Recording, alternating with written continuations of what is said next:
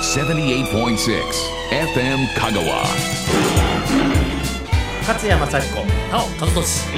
イカれるおっさんラジオポッドキャスト版そう今日も暑いんですが、はい収録が終わったらなんかうどん食べに行こうって勝也さんに言われたけど、うん、こうえちょっと収録今日昼間なんですけども、夕方の多分3時4時ぐらいに収録が終わったらね、えー香川県のうどん屋の端境タイムなんですもうそこら中が閉まっているそれがよくわからんのうどん屋っていうのは香川のソウルフードだから、絶対投資営業やと思ってて、はい、どこかがこう細々とね24時間ギリギリこうつないでるんですけども大体まず夕方の2時から5時6時あたりまでここ一番うどん屋探しに行ったら難民になる時間帯です。なるほど、はいあとはもう深夜夜中明け方ですけども、僕ね酒飲みなのでねはい何がいいって例えば蕎麦屋は東京では投資営業なんですよはあ、だからえ24時間違うよあ違う違う違うあ朝からずっと2時5時がないということやつまりそあのはいはアいイドはいアイドルタイムがないということだよ、はいはいそこ行って昼下がりに、まあ、神田田屋と粋なおっちゃんがこうクッとやってたりするんで、うんだからなんつうかなめ麺業界はそういうのがちょっとかっこいいなと思ってて、うどんはねそばよりかっこ悪いんです。うん、あと今の話聞いて思ったのは あり方がなねんつうか。うん。趣味で食うもんじゃなくてないんですただの食い物 そうそうそうそうそう。そうやからそばはほらあの世の中にこう普及し始めた時にちょっとこう高級なうんイメ今でもたージで、ね今でも高いよだいぶうどんより、ううんでうどんはとにかく出発点でもう庶民の安いついでの食い物みたいなプロモーション、まああの意識はしてないかもわからんけどプロモーションで入ったのが今日のあの値段の差と文化の差です多分、はいで俺とタオさんがやってるとかみんなでやってる、東京メンツー団という新宿のはい店、あそこ投資ですよねずっとね休みなしですでからね、も一番最初の企画した時覚えてる、俺ね24時間営業ではい365日休みなしって提案したんだよ。はいね、最初ねそれややってましたよそうそしたらいつ掃除するのかっていう重大な 重大な疑 重大な問問題疑問が出てきて、はいはいうん、あれではけど長い間頑張りましたよねあの24時間でね頑張った。はいでアルバイトやなんかもうう、んえっと1時2時過ぎたらいつ帰るんやみたいな話になってね始発で帰るの決まってるやろ みたいなその始発で帰るのに途中でシフト終わったやつは何もすることがなくてそう2そう時間ぐらいそう、んかわいそうだったんだけど、つい数日前ももう俺月に12回は行くようにしてるんですあのちゃんちゃんと監督しにあそこせっかく和也さんがやってますから昼あの蕎麦屋みたいにちょっとあのほら粋なうどんと酒みたいなこう時間演出しませんだけどねそういう客じゃないんだよな、客がいないのかでやっぱり一番稼ぐのはあの昼飯に来るサラリーマンと OL の皆さそうですね、うんんで行列できますからね今でも、はいうんで15年なんですよ今年ではで周りの店の飲食店はほとんど潰れた、い、全部変わりましたね全部変わった僕が最初あそこにねあのオープンした頃から見てた周りの店、もうなありませんもんねで周りの人たちが、ね、15年新宿で続く店っていうのは珍しいと、うんうん言われてんだけどやっぱり田尾さん、真面目な商売してたら報われるもんですね 誠実が一番ですあほんのまええ番組やいらんことしてません何の話で今日は終戦の話するってや ったらなんでメンツー団の話になってしまったんだろ勝山幸子なお和俊イカれるおっさ んラジオポッドキャスト版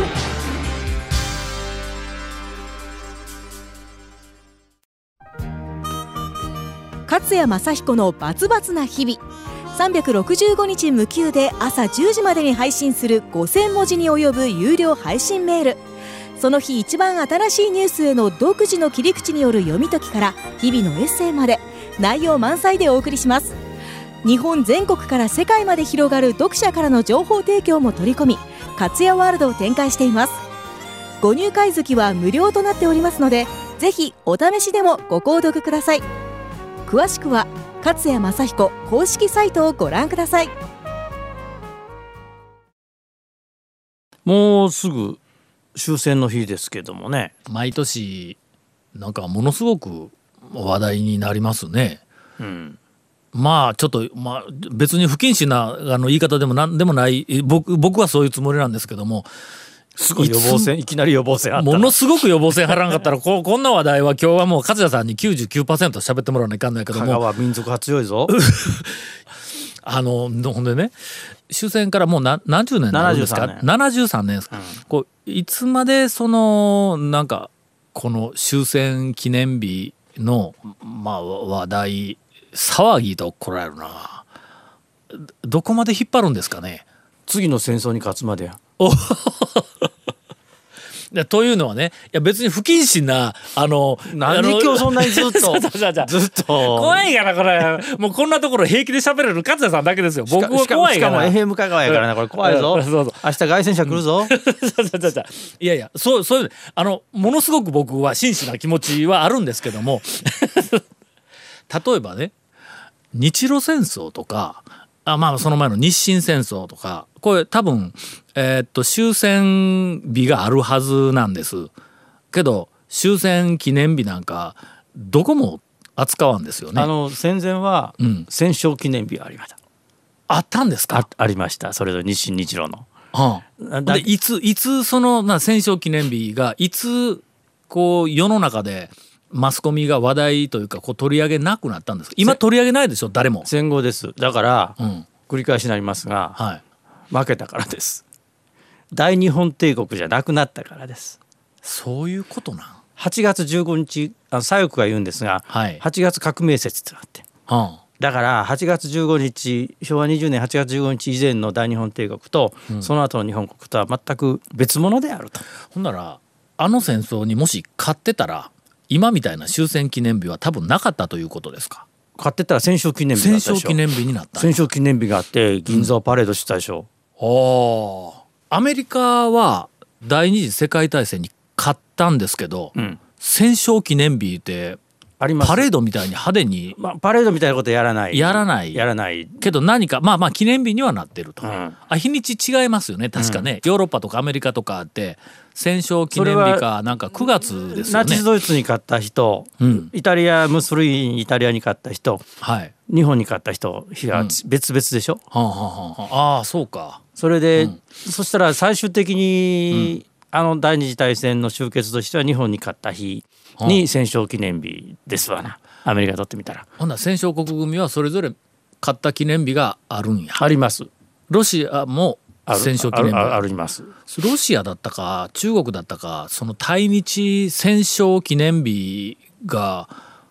あ2000年代に入って制定されたところがどっかあるでしょあ中国だか中国です中国なんかずっと後からですよね、ん戦勝記念日とか、まちまちなんですね結局その第二次世ま界ちまち大です戦ねの、アメリアメリカは、あのそんな対日戦勝記念日、あのあるんですよ実は、ベテランっていう退役軍人たちがアメリカではすごく政治的な力を持っていて、はいはいはいこの人たちが昔の制服着て集まって喜ぶ日はあるんだけど、まあこじんまりですよね、うんそんなワシントンで対日戦勝記念日なんてやらのパレードなんかやられた日には日米安保条約が壊れます壊れよ るね。壊れる だだから、はそれもそれもあって、んうん大々的にはやらやらなないいとですよねほ。な日本のその、えー、何だっけ終戦記念日か、うん敗戦記念日とは言わないですね終戦記念日か。絶対敗戦記念日とは言いませんね。うん終戦記念日は、まあ、世界的なその第二次世界大戦が終わったっていういろんな記念日とはまあちょっと日本ならではの意味合いがあるということなんですかもねの。すごくあの普通さっき言ったように、どっかの国に勝ったという記念日だったら、はいさっき言ったようにその軍事パレードやってみたりとかはいはい。うちこんな強かったで勝ったぜみたいなところですけども、うん。こんな国ないですようん正午に黙祷って言ってうん全国民が頭じっと下げて、はい必ず NHK が切りが変わってはい。 「ミンミンミンミンミンミンミン」ってセミのはい。声がして、ああそうですね。うんあの日本の季節は、うんあのこれとゴーンって行く年来る年とで大体ああ僕らの中にすすり込まれてますよね。甲子園も黙祷しますよし試合しよそううのよに。そうようん。すごいな。変な国なんですよああそれで靖国神社の映像が流れてはあはあうんほんで形の上では終戦記念日いうのは何をする日かというとえーっと戦没者の追悼をするいうのと、侵略戦争をもうしませんっていう誓いをするのと大抵この2つだけですよね、うんやるべきことは。うんでも誓いはおも表立ってはしてないですよね。あやってないんですか、うんああそこでこんな誓いますみたいなことではないんや。ないそこはまたすごく微妙なとこで、そうかあアメリカだとそういう記念日はアーリントン墓地に行くんですよ、大統領とかがだかはい、ら日本はんそういう場所がないんですね、靖国があるじゃないですか。だからあアーリントン墓地は実際にのお墓でしょはいはい。靖国神社はあそ魂うかが魂かお墓でないんだあそこは。ははいあ、はあ、で千鳥ヶ淵に墓,、うん墓地があるんだけれどもそこにはなかなか、うんあの行かないみんなあんまり知らないおーだから梅梅バカと参りバカっていうんですけど日本ではそういうのははいはいはい分かれていて、で靖国神社に行って、うんあこんな黙礼してる光景は俺外国人の友達に聞いたらものすごく怖いって。ああの負けましたすいませんって言ってなくてあそうだったら次は勝ちますって言ってるようにーおー思う思うらしいあー外国人の感覚から言ったらそそうなんだねあ負けてしまってすいませんでしたって言って、ーえということはその戦没者のお墓は千鳥ヶ淵なんですかあのごく一部のねあのあそうか一部やな。ごく一部そんなに埋められないからね、うん、全国で戦争で亡くなった方々いうのはそれぞれのところにの地お墓元にがあるわあけりだますだから、うんタオさんの宅宅までもはい墓地行ったら、はい入り口に一番近いところに一番大きな墓石がこう立ってると思うんです、はあ、はあはそこに陸軍五長田尾和俊とあ、かああそうか書いてあるい一番のところにほんならアーリントン墓地に匹敵するような場所はないん日な本いにないですねだからその千鳥ヶ淵ですねせいぜいが、はあ、うん、するとその戦没者を慰霊する言うたら本来は千鳥ヶ淵に行く方がええ、だからアメリカだったら海外の元首が来たら、んアーリントンで喧嘩しますよね。はいはいはいなんとかカテドだろうとかなんとかチャーチには行かないですよね。日本はだからなないんですよ。じゃあ靖国神社行くかって言ったら靖国神社は別に行かない。お墓があるわけでなしねそこに、うんなんか複雑です面ね白いでしょ、んうんだからそれが日本人の魂と肉体とが別々だという考え方で、でも特攻隊も全員ね靖国で会おうって言って散ってったわけですよ靖国なんや靖国で会おうって言って千鳥ヶ淵で青ではないな知らなかったでしょあ千鳥知 ら知らなあかれっ下た手したら戦後俺もちょっと詳しくないけど、戦後できたもので靖国神社ってのはそういうところなんですがこれはみんなあんまり知らないですが、靖国神社って言ってるとなんか右翼とか言われそうなあれなんだけども、はいはいあそこに祀られてるのは明治維新西南戦争に新日露全部なんですよ。あそうですね一番最初はだからそう明です治維新の時ですよねあの時の、うんだから、まあ戦ってなな何も大大東亜戦争の時のものだけじゃないんですが、えーこの勘違いを生んでるのは、靖国神社に優秀館っていう、えー博物館があって、はいそこにゼロ戦とか展示されそうていですて。第二次世界大戦のそうものばっかりがあそこにすすごいなんか気分が俺なんか気分が高揚するっていう か、愛国者になってみんな出て出て出てくるんですよ次は負けへんぞみたい なあれがね、えー靖国神社の良くないところだと俺は思うんですけど僕あの靖国神社ね一回だけ行ったことあるんです、はいはいそれもええ年の大人になって、うんえーまあいろいろとその、まあ、戦争のこととかなんやかんやをこう勉強したりこう知識をまあまあ自分なりにこう積み重ねた後で初めてみんながあんまり安くに安くにって言おるから言って行ったんですわ。ほんであの家内と夫婦で2人でこう神社にこう入って行ったんですけども歩いて行っているうちにあのなんか、えー、と拝殿みたいなところあるんですか、最後ね、あの長寿者かなんかがあって、そこから入ってこうあのえっ、と手を洗って清めてそこから中に入った途端に俺ね号泣したんですわおう歩きながらおう何が起こったんか全然わからんのにブワーってなんか涙がブワー流れ始めてもう最後まで泣きながらん拝殿に行ったんです、うんそこから終わって優秀感に入った途端に涙がスーって枯れてすっごい現実を見たようななあ、うん、そうやからあそこ優秀感は僕はあんまり良い印象がないんですひなんか現実に引き戻されてけどあのああ神社に入って涙流したもうあそこがもう生涯あそこだけです、うんなんかおりますよ いやというだからいやいや違う話になるけそどうだと思いますよだからそれが精神世界ではみんなそうそうなんですよ気持ちはねだかうらんそのために神社っていうのは何もないでしょはいはい何もないところに行ってで感じる場所でしょはいそれがねそのリアルを見ちゃうとかえって冷めちゃうんですよ。あそうかリアルを見たんだうんでねちょうど今お盆の放送なんで、あのお盆の話しますと、はいもう今はさすがに減っただろうけど僕の家から靖国神社まで歩いてすぐなんで毎年お盆は行っとるんですけど、そうするとねあのちょっと前まではね、は戦友会の人たちが全部ん来るんですよあの、はい戦争の時の同じ部隊だった人たちが、はいはいそれがね当時の軍装とかしててね、うんザッザッザッザッって来てやるんですけどねはあれはタオさんと同じでねどどんどん引きします ね。あのあうんあのそういうのをもうやめようよっていうことでここにみんなお祭りされてんのに、そういう細かいことが一つずつなんかこういろんな、まあ、あの誤解をちょっと生んだりとかなんかあの戦争と靖国神社と終戦記念日追悼みたいなやつがねなんかこう頭の中でこうすっきりと分けられずに全部が一色たになってすごいこう右や左やみたいなのイデオロギーがわーってこう頭の中で回るんですよ。あのかでもそ整理できんそのそそれをそういうふうにできるのは多分僕らの世代が最後でしょうね。うん今の若い人たちはそれなぜかっていうと僕らの親がうんかろうじて戦争を知っててはい口移しで聞いたのは僕らが多分最後ですよ。はあ、そうですね。俺とタオさんが死んだらもううん、僕みたいなオタクが娘とかに言っててもきょとんとしてるもんな、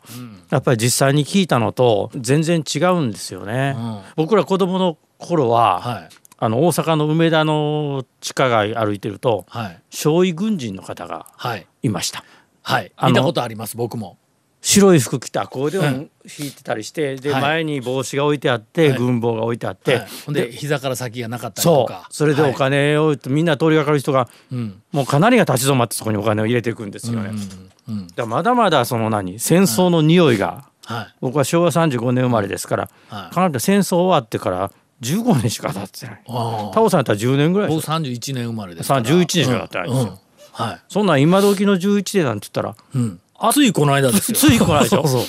う、うん、ついこの間まで爆弾を持ち取ったんやなという、うん僕子供の頃あのじいちゃんがおったんですけどもじいちゃんが「あのーお前この間の」言うて言うたら大体日露戦争の話なんですよ まあそれはまた全然違う話ですけどねほんまにこの間僕も子供の頃にえーっと僕の父親が特攻に出る前に終戦を迎えたそういうう人多いんですよ、うんタオさんの言世って代ずっと言ってました。うん僕はあの香川県のあの三豊市の宅間っていうところなんですけども、ここに、えー、と庄内半島で半島の真ん中か真ん中よりちょっと手前ぐらいのところにねあれ特攻に出る滑走路か、なんか滑走路があの多分今もあると思うけどあったんですよその滑走路がコンクリートの滑走路なんやけども海に斜めにシューって入っていってるんです、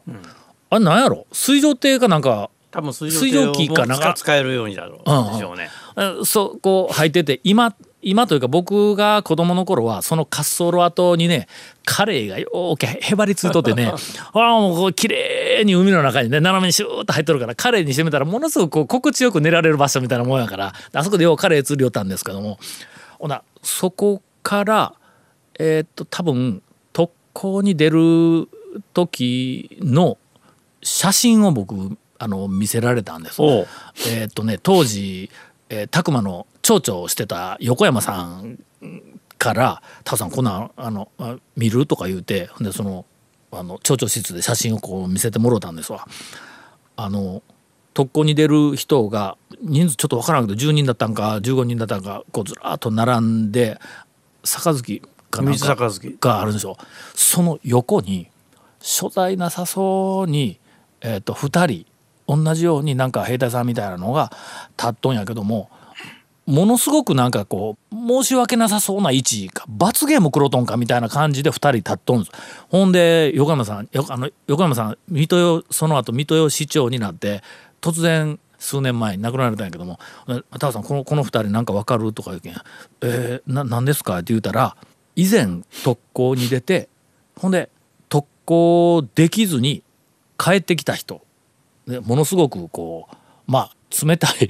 というか冷遇されている人たちなんだというて話を聞いたのが、えーものすごくこうリアルにおまだ覚えてる。でもそれが写真から伝わってくるってすごいですね。うんいやもう見た瞬間にねこの二人どうしたんやろって思うようななんかしょげた感じの、うんなんか写真が写っとったんですよ。でもあの頃特攻が始まった頃っていうのはもう日本の特攻機の,、あの質も悪くて整備も悪かったから5回6回機材故障で戻ってくるっていうのはあーあビビって戻ったんじゃなくてもう故障で戻ってきたとかそんな話なんや。そうそういやいやビビってまあ戻ってきたら、大抵そうやわなビビって戻ってきたら軍法会議ですよああそうか、うん、もうん末期ですからね戦争、末期ですす、うんうんほんならもうそんなものまで飛ばさないかんような状況だったのか、でもそうかミスソヨからそんな飛んでたんですね、飛んでたんですよでおそらくそこからあの鹿児島の特攻基地に飛んで、そこから出撃したんでしょうね、うんうんうん、そういうところでね、山に防空壕もいっぱいあありますよ。あの僕拓磨の中学校なんですけど中学校のすぐ近くに、えー、と山があったもうそこも防空壕だらけなんですわ。ほんでこれはうちのじいちゃんから聞いたんですあのこの間が日露戦争だったじいちゃんがね。ほんでじいちゃんはもちろんだいぶ年いっとるから特攻にとかなんかその戦争の最前線とかには行かんかったんやけどもあの B29 が飛んできたらわしらみんな防空壕に逃げ込むんだと。ほんで B29 がゴーン言って頭の上を向こうに通り過ぎ たら全員が防空壕から出てきて竹槍で B29 を突くんじゃいう 気持ち話を、気ね、持ちの問題です そうそうそうそうこれをね何回も聞かされた小学校の時に。というリアルなあの話を多分もう次の世代はうん、聞くこと絶対ないんでし聞くょこうと見ることもないんでしょうね。ないだろうね、うんまあリアルだって僕も別にリアルタイムでないんやけども行った人の、ね、直接行った人の話を身の回りで身近に聞ける立場にはなんとかあったんですけどね。それがいいのか悪いのか分からんけど俺の父親はもう亡くなりましたけど、えー陸軍主計少尉主計っていうのは経理ですよね、はあのみんなのへ平坦っていうかご飯用意したりお金のやりくりしたりというんで、はいあの陸軍経理学校っていうこれは各県から一人ぐらいしかで行けない超エリート校なんですよ。い、はを出てで終戦と同時にあポツダム将尉って言ってポツダム宣言の時に最後みんなをあのご褒美で一階級上げてくれてたから。い、はいはいはいあのポツダム少尉なんですけど一応少尉少尉殿なんですよね。でどうして特攻とか行かずに経理学校行ったのって言ったら「は死にとうないからやアホ」っつってい。えそんなん自分で多少選べたんですか。 「いやだからうん。超エリートは選べたわけですよ。ああそうかそうか。ぼーっとしとったうんら普通に兵隊取られるやんと。ぼーっとし生きてんじゃねえよみたいそな。うそうそうチコちゃんチコちゃんチコちゃん。はいはいで国としてもさ優秀な人材が欲しいからだか はら志願してくるやつは取ったんですよ。あ。だから経理か軍医になろうと思ったと、うんどっちも最前線行かないで済むからと、だから軍医は死んでも部隊はそう困らんが、はい。兵隊を担当する経理が死ぬと、主計が死ぬと困るんで、はい最後まで守る守ってくれるって言って、それで出家を志願したという このこの売国売国奴のような父親からなぜこんな愛愛国者の息子が生まれたのかと。反面教師。いやいやいやいやいやいやでもまあ賢いなと思って、で軍医になりたかった流れで戦後あの医者になったんだよね。あ今から多分10年か20年経ったらこんな話をするおっさんも おらんようになるんでしょうね。うそうもうあの頃ん、もうえええんかな。父親もうね、朝日新聞がよくね、中国大陸で日本がこんな残虐なことをしたとか書いてるじゃん。で俺はあのそんなことはないとは書かないんだけれどもまたそういうことばっかし言うってよく書くけども。うんうん実はねももっとひどいことを俺は身内の15日のやつからみんな聞いて てねうん中国人をなずらっと並ばせてみんなでと もうこれ以上ちょっとほラジオでも放送できないぐらい のあだからやってたんだよねー。うん、まあそうでしょうねもう戦争でどさくさに紛れたらとかなんかもうちょっとこうおかしくなるん狂で気にねなって狂る気にかならるねからね。うん、うん今だったらなんか、えー、と裁判にかけたら何なんか心神喪失か何かで無罪になるかもわからんようなそんななんか精神状態日本中がなっとったんかもわからんですね。でで確かに聞くと中国人もその便意って言ったら普通の服を着てきて、はいそれで自爆テロみたいなことも散々あーしたわけだから軍人かもうい民間人かわからんような、うんそれはもうあのウィーン条約違反なんだけど戦闘員じゃない人間がそういうことするのは、だから日本軍も怖かったんでしょうね。で今全く同じことがうんあのイラクとかで起きてるわけでしょ。だからあの自爆テロがはいはいはい敵か味方しかあもーそうかそうか女性とか子供大体女性とか自爆しに来るわけで、で俺もイラク行ったけどうんはいもうアメリカ軍ビビりまくってるもほんう誰も信用できないわけだほうほうほだからあのアメリカ軍がいかにも残虐なことやってるけども、その気持ちもわからなくもないわけうもうほ怖いんだよねううんだからやばいと思ったらう撃つでしょうねほうほうだから戦争っていうのはまあ今日はええ話やな、それぐらい人をダメにする。でまだしもあの普通の宣戦布告をしての戦争っていうのは最初のうちは一応正々堂々とやるんですよ。あしかもその民間人関係なく軍人軍同人士制で、ね、服着てる同士でね、はいだけど今のね非対称性戦争っていうんですけれどもね、まあ、テロなんかもそうですけれども、こっちを守ってる側が軍服着てても、向こうは普通の服着たやつが何をしてるか分かんないっていう時代にあえーなっているわけでね。これだけどこういうことを、あのここのし期間みたいな夏のこういう時とかに、教室で子どもたちに教えないかーあアメリカの学校には軍事学ってないのーはいで僕いつも言ってんだけど戦争を知らずして平和を語るなかれと。うんで今の子どもたち戦争について何も知らない。うんそのタオさんみたいにおじいさんが聞くぐらいや そうそうしかも日清日露 日露の戦日争清や日露の頃けど 乃木将軍とのとか言ってもうじじいちゃんから小学生やのになどんだけ聞かされたかだから僕らがそれ最後の世代でしょう。であのほら歴史の勉強だとはいあの日清日露から第二次大戦あたりに行くと3学期のすでになってて。はいはいではい大体バーシューって走るんシだよなューって走って、で先生に教祖だったりして、ますますシューって走って、おしまいでしょ、はいはあれね、逆だよねあそこから教え始めないかん、別にその縄文や弥生の頃にどこどこに貝塚があったとかって 教えてもらっても、う一生の間に何が役に立つこともない、けれども戦争のことを知っとくと、はい毎日読む新聞の手が止まるじゃないですか。そうですねうんねそのなんか戦争のことを語り継ぐいう大切さいうのはいろんなところから聞くけども僕はその軍事のことをよく知ろうとか戦争いうのは一体何をこう人にもたらすのかでもそういうのは勉強したらいいと思うけども戦争のことを語り継ごうって言うたら僕聞こえてくるのは大半が悲惨だった事実を語り継ぐ高松だったら高松大空襲のことを語り継ぐとかなんかそういうふうなのにものすごくこう特化そうされててねその悲惨であったっていう事実をとにかくもうこれでもか言うて語り継ごうっていうのはもちろんそれはそれで一つ語り継いだらいいと思うけどももっと戦争の本質だったり、えー何事かだったりそこからこう世界の今起こっている戦争にこう少しこう想像がいくような語り継ぎ方もしくは勉強の仕方みたいなやつの方にシフトせないかんような気がする。いやだから、ん日本の平和運動の一番ダメなところは戦争について何も教えずに、はい、心情心だけで気持ちあそうそうはいはい。ねはい最近やらなくなったけど昔からねアホちゃうかと思ってんのが、なんかその原爆の日見た時に、はいあの大院とか言ってなんかこう寝っ転がってるでしょよく、はいはいはい。どうしたん、どうしたんで。あれなくなったら最近熱中症になるからかなと思うぐらいで、うん、聞きませんね。 うんうん君君たち何を言いたいのうんしたいのみたいなそれは戦争の悲惨さは語り継いでいいと思うけれどもね、俺なんかだったら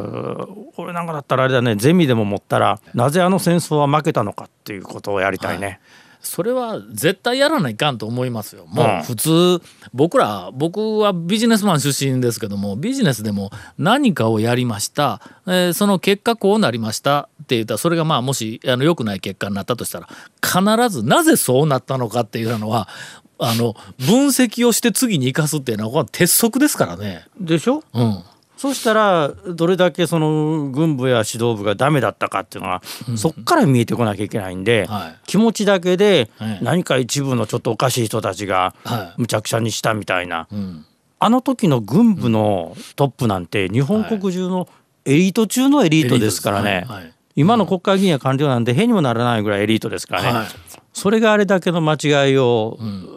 してしまったと。うんするとエリート教育のあり方みたいなやつのところにも絶対手を打たないかんそうなんですよだよね全部つながってくる原因特定したら手段がこそうう出てくるっていう当たり前のことなのにあの戦争に関しては絶対やりませんね。で山本五十六という人がこれはもう天才だったので、